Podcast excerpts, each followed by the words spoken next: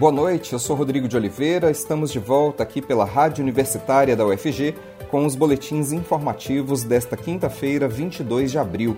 Você pode nos acompanhar pelo rádio nos 870 AM, pelo site radio.ufg.br e pelo aplicativo Minha UFG. Os boletins da Rádio Universitária trazem informações da UFG, de Goiânia, de Goiás, do Brasil e do mundo e estão disponíveis também em formato de podcast nas principais plataformas digitais. Bolsonaro discursa na cúpula do clima, pede ajuda internacional e promete neutralidade climática até 2050.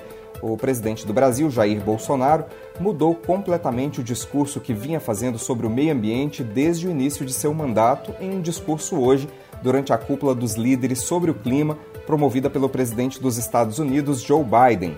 Bolsonaro afirmou que o Brasil está aberto à cooperação internacional na área ambiental e declarou que o país buscará atingir a neutralidade climática até 2050, antecipando em 10 anos o compromisso anterior do país em relação a esse tema. Com a nova meta, o Brasil se igualou aos Estados Unidos e à União Europeia no compromisso de zerar as emissões de carbono o tom moderado do discurso na cúpula do clima contrasta com o histórico de atritos que Bolsonaro acumulou nos últimos dois anos em relação a temas como a preservação da Amazônia, o combate a ilícitos ambientais e as perspectivas gerais sobre o clima. Bolsonaro não fez referências aos atuais recordes de desmatamento registrados na Amazônia, mas disse que pretende acabar com a exploração ilegal até 2030 o presidente abdicou das ideias de soberania e controle da Amazônia, como vinha defendendo desde que assumiu a presidência, e convidou a comunidade internacional a colaborar com injeção direta de recursos e investimentos em ações de preservação ambiental da floresta. Além de Biden e Bolsonaro, a cúpula reúne 40 chefes de Estado, entre eles o chinês Xi Jinping e o russo Vladimir Putin. O tom moderado do discurso de Bolsonaro já era esperado. A ideia do Itamaraty era de consertar a imagem do presidente brasileiro após o desastroso discurso na abertura da Assembleia Geral da ONU, Organização das Nações Unidas, no ano passado. Na ocasião, Bolsonaro mentiu, distorceu fatos e afirmou que o Brasil seria vítima de uma das mais brutais campanhas de desinformação sobre a Amazônia e o Pantanal, uma suposta campanha escorada em interesses escusos, segundo Bolsonaro, por parte de instituições internacionais junto a associações brasileiras aproveitadoras e impatrióticas. No evento realizado em setembro de 2020, o presidente brasileiro também responsabilizou índios e caboclos amazônicos por incêndios na região e declarou que as queimadas no Pantanal ocorriam em função de altas temperaturas. O discurso de Bolsonaro na cúpula de líderes sobre o clima foi visto como incoerente e descolado da realidade para políticos e ONGs. A WWF emitiu um comunicado afirmando que a mensagem que o presidente do Brasil levou ao mundo está inserida em um contexto de distorção de dados e esforço em convencer os líderes internacionais de que o Brasil pode combater o desmatamento para o diretor executivo da ONG, Maurício Voivodic, desde a posse do presidente, o Brasil sofre um processo contínuo de desmantelamento de políticas públicas direcionadas à preservação do meio ambiente. Para o Greenpeace Brasil, a proposta de Bolsonaro de usar o mercado de carbono como uma das ações para reduzir emissões não é uma boa ideia para combater a crise climática. Segundo a ONG, com a medida, na prática não se reduz as origens das emissões, possibilitando que setores que mais poluem sigam poluindo. O governador do Maranhão, Flávio Dino, do PCdoB, também afirmou que a fala de Bolsonaro foi incoerente com a realidade e genérica. Os ex-ministros do Meio Ambiente Marina Silva e Carlos Mink também comentaram a fala do presidente. Mink, que hoje é deputado estadual pelo PSB do Rio de Janeiro, ironizou que a participação do presidente brasileiro mostrou um novo Bolsonaro que se lança como candidato ao Oscar. Em entrevista à CNN, Mink lembrou que Bolsonaro ficou dois anos desmontando o Ibama, dizendo que não tinha desmatamento e queimada, amordaçou os fiscais do órgão, não homologou um hectare indígena ou de parques e agora diz que vai reduzir as emissões em 40% até 2030. A ex-senadora Marina Silva usou o Twitter para dizer que Bolsonaro mente quando fala que fortaleceu os órgãos de proteção ambiental e ainda faz falsas promessas de dobrar o orçamento para fiscalização, enquanto destrói o Ibama e favorece criminosos ambientais. Marina lembrou ainda que o Ministério do Meio Ambiente tem o menor orçamento dos últimos 21 anos. Instituições discutem lei federal que prevê a presença do psicólogo escolar na rede básica de educação. A jornalista Maria Cristina Furtado traz mais informações. Boa noite, Maria Cristina. Boa noite, Rodrigo. Boa noite, ouvinte da Rádio Universitária. A implementação da Lei Federal número 13.935-2019, que trata da prestação de serviços de psicologia e serviço social nas redes públicas de educação básica, vem sendo discutida pelo Ministério Público de Goiás, Conselho Regional de Psicologia e Secretaria Municipal de Educação de Aparecida de Goiânia. Em reunião esta semana, representantes das entidades debateram a contribuição que os psicólogos podem promover nas ações e projetos na área. O promotor de justiça, Helder Mota, esclareceu que o Ministério Público reconhece a importância da lei e vem estudando o tema, já tendo buscado apoio junto ao CRP e iniciado tratativas com a Secretaria de Educação de Aparecida de Goiânia. Para ele, um trabalho planejado de aprimoramento contínuo dos profissionais de psicologia tende a agregar saberes e conteúdos junto à comunidade escolar, que, de fato, contribuirão para a finalidade da educação dos jovens nos termos da Constituição. A professora da Universidade Federal de Goiás, Alba Cristiane Santana, que é psicóloga e colaboradora do CRP de Goiás, explica que é importante conscientizar toda a rede de educação, bem como os gestores públicos, já que a lei completou um ano desde a sua aprovação. Para ela, a regulamentação da lei é um grande desafio. A Lei 13.935 foi publicada em dezembro de 2019. Portanto, já temos um ano. O objetivo desta lei é ofertar às redes públicas de educação básica do país os serviços de psicologia e de serviço social. O objetivo desses serviços é atender às necessidades definidas pelas políticas de educação, com ações que visam a melhoria do processo ensino-aprendizagem, com a participação de toda a comunidade escolar e atuando na mediação das relações sociais e institucionais, considerando o projeto político-pedagógico das instituições. Bem, o grande desafio agora é a regulamentação dessa lei federal, que deve ser feita pelos estados e municípios. É, por isso, é muito importante estabelecer parcerias para cobrar e para ajudar na construção da regulamentação da lei. É, são muitas questões a serem definidas nessa regulamentação, que envolvem a organização das equipes multiprofissionais, a inserção dessas equipes nas secretarias municipais e estaduais de educação e a inserção nas instituições de ensino. É, nesse momento, é importante que os conselhos profissionais, né, como o CRP, é, estabeleça parcerias com as secretarias municipais e estaduais de educação e com todos os órgãos que possam ajudar nessa cobrança e na organização da regulamentação. Estabelecer parceria com o Ministério Público é muito importante, né, considerando as orientações e o apoio jurídico que pode ser alcançado né, com essa parceria. É, em Aparecida de Goiânia, é, o CRP tem feito, tem conseguido essa parceria com o Ministério Público e com a Secretaria Municipal de Educação, né, para pensar e para discutir as possibilidades para a regulamentação da lei. A professora Alba ressalta que a universidade é também um importante parceiro que pode possibilitar a formação continuada do profissional da psicologia para a sua atuação na área escolar. Ela também lembra do contexto da pandemia do novo coronavírus e o quanto a rotina da educação mudou com isso. O apoio da universidade também é muito importante. Né, nesse, nessa, nesse, cenário, né? considerando as pesquisas que têm sendo desenvolvidas né, na, na, nessas áreas profissionais e também o apoio que a instituição pode dar à formação continuada dos profissionais envolvidos. Né? Considerando que a lei propõe uma atuação da psicologia na área escolar, a partir de uma perspectiva da psicologia institucional.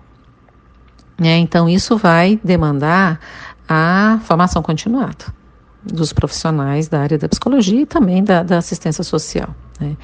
Então, o que se propõe nesse momento é que é, seja discutido as condições, as possibilidades dessa regulamentação e que seja feita uma força-tarefa né, dos diferentes órgãos, né, conselhos, secretarias, né, Ministério Público e a sociedade de modo geral, para cobrar a regulamentação da lei. Né?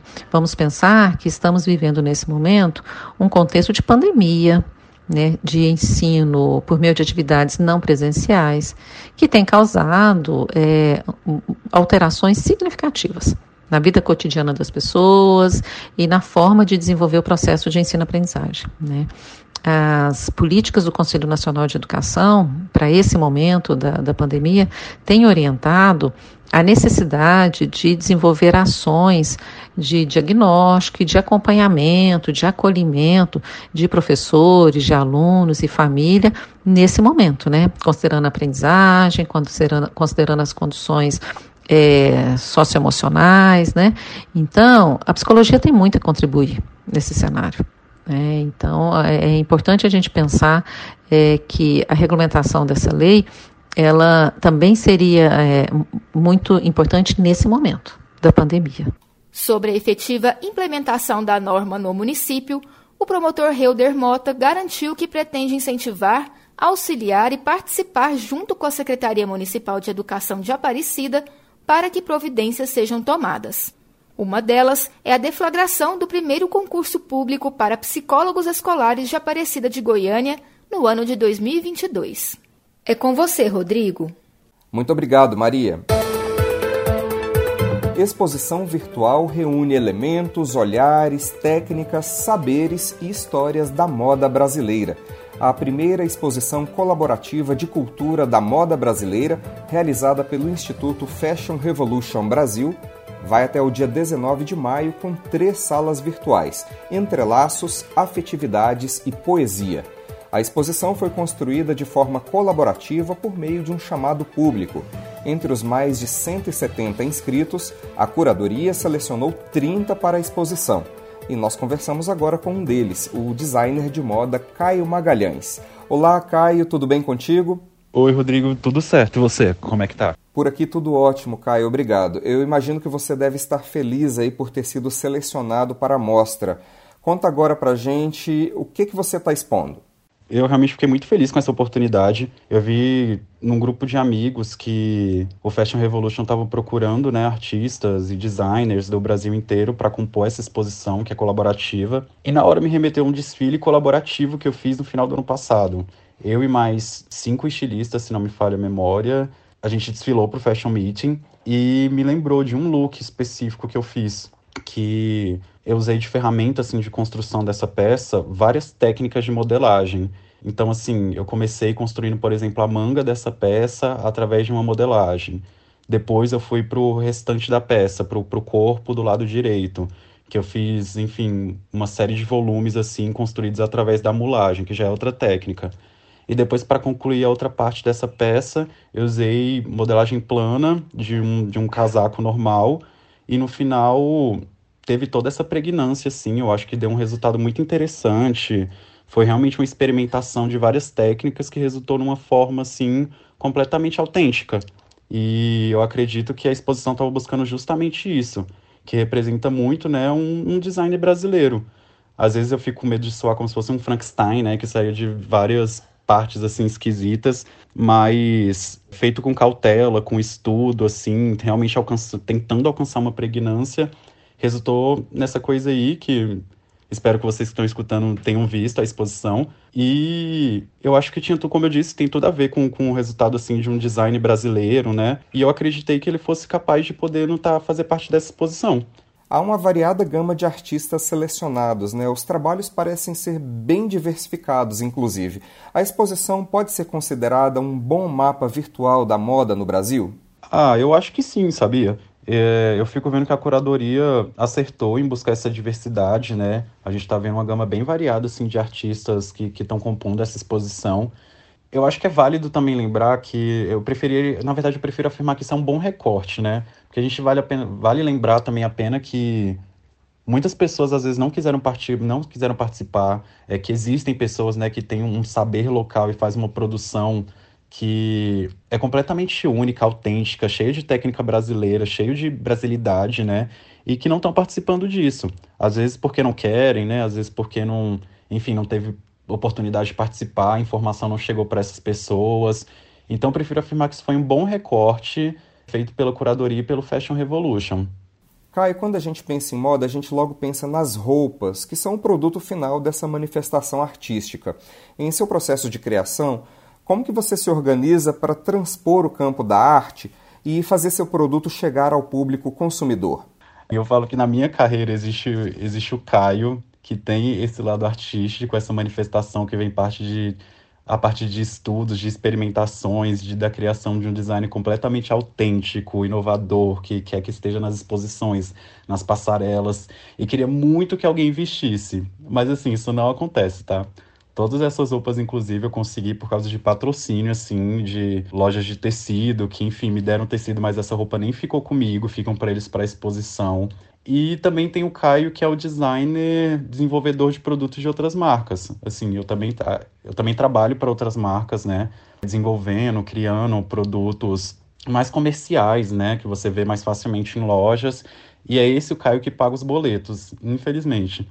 Eu queria realmente que o Caio mais artístico, que está na exposição, que vai para a passarela, me desse esse retorno financeiro, né? Que eu pudesse focar apenas nisso, mas o Caio artístico ele não chega no consumidor final. Ainda não tem como. Aqui na UFG nós temos o curso de Design de Moda na Faculdade de Artes Visuais. Que conselho você pode dar para os alunos que estão iniciando o curso? É, que tipo de conhecimento que eles não podem deixar de adquirir? Olha, eu também vim da formação de design de moda. Foi uma das melhores decisões assim que eu tive, né, na minha vida, porque eu passei por várias graduações sem sucesso antes. Uma das coisas que me motivou a fazer design de moda é porque na época eu trabalhava com styling. Eu sempre acreditei muito assim nessa minha habilidade, então eu pensei que eu precisava aperfeiçoar, sabe? Eu precisava de, de uma teoria, né, de enfim, um curso de graduação para isso. Só que no decorrer do curso, assim, foi, fui completamente mudando. Acabei olhando para outras coisas, né, para criação, para o desenvolvimento de produto.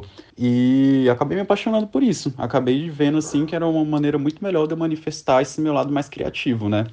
Uma das coisas que me deixava mais para baixo era porque grande parte dos grandes estilistas tem uma relação super romântica, assim, com costura, né, com modelagem, que, enfim, falam que cresceram embaixo de uma máquina de costura, enquanto a avó ou a mãe produziam as coisas. E, assim, eu nunca nem tinha sentado na frente de uma máquina de costura. Então, assim, eu, eu busquei por conta própria, sabe? Eu não entrei nem em cursos, assim, para nada disso. Mas eu, eu aprendi a costurar, eu aprendi a modelar, trabalhei em ateliês, assim, sabe? Isso me proporcionou já esse conhecimento que quando eu terminei a faculdade, eu ainda achei muito pouco. É, eu achei muito. Não, não era o suficiente ainda para eu poder executar as coisas que eu tinha em mente, sabe? Então, eu procurei uma pós-graduação em modelagem, que era muito mais um processo que, na verdade, era, são processos criativos em modelagem. Então, além de filtrar o meu processo de criação, eu tive essa técnica para poder desenvolver isso. É como eu disse no início, a minha criação ela vem baseada da modelagem, do meu, da minha experimentação em modelagem, porque eu particularmente acredito que a modelagem proporciona um produto mais autêntico, né, uma forma mais diferenciada assim do que a gente tem. Então, particularmente, a modelagem para mim foi muito importante. Mas é válido lembrar que, enfim, a moda é um campo muito amplo, né? Então, assim, a, pessoa que cursa design de moda, ela pode seguir para vários outros ramos dentro da moda. O que eu recomendo e o que eu fiz foi sempre buscar conhecimento, né, nessa área, sempre estar tá trazendo a prática para a teoria ou a teoria para a prática, na verdade. Porque às vezes a gente tem uma, um tanto de conhecimento, né, um tanto de saber assim sobre uma técnica específica, só que na hora da prática a gente vê que é completamente diferente. Então, assim, aproveitem a faculdade para experimentar, para aprender mesmo, não tenha medo. Eu acho que isso não é uma ciência exata e, inclusive, o mercado ele está aí para quem sabe fazer diferente. Caio, parabéns pela seleção aí na mostra e muito obrigado por falar com a Rádio Universitária. Ah, eu que agradeço, viu? Adorei a oportunidade e qualquer coisa, estamos aí. Obrigadão, viu? Para acessar a mostra virtual, basta jogar no Google Exposição Colaborativa de Cultura da Moda Brasileira. Estão todos convidados, não percam. Os boletins informativos da Rádio Universitária voltam amanhã às 10 horas da manhã. Continue acompanhando nossa programação pelos 870 AM, pelo site radio.ufg.br e pelo aplicativo Minha UFG. Nós também estamos nas redes sociais. Curta a nossa página no Instagram e no Facebook. Nossa dica nesse momento é para que você faça o possível para ficar em casa. E se precisar sair, lembre-se da importância de usar máscara. Proteja você e a quem você ama e não perca o foco no combate ao coronavírus. Rodrigo de Oliveira para a Rádio Universitária.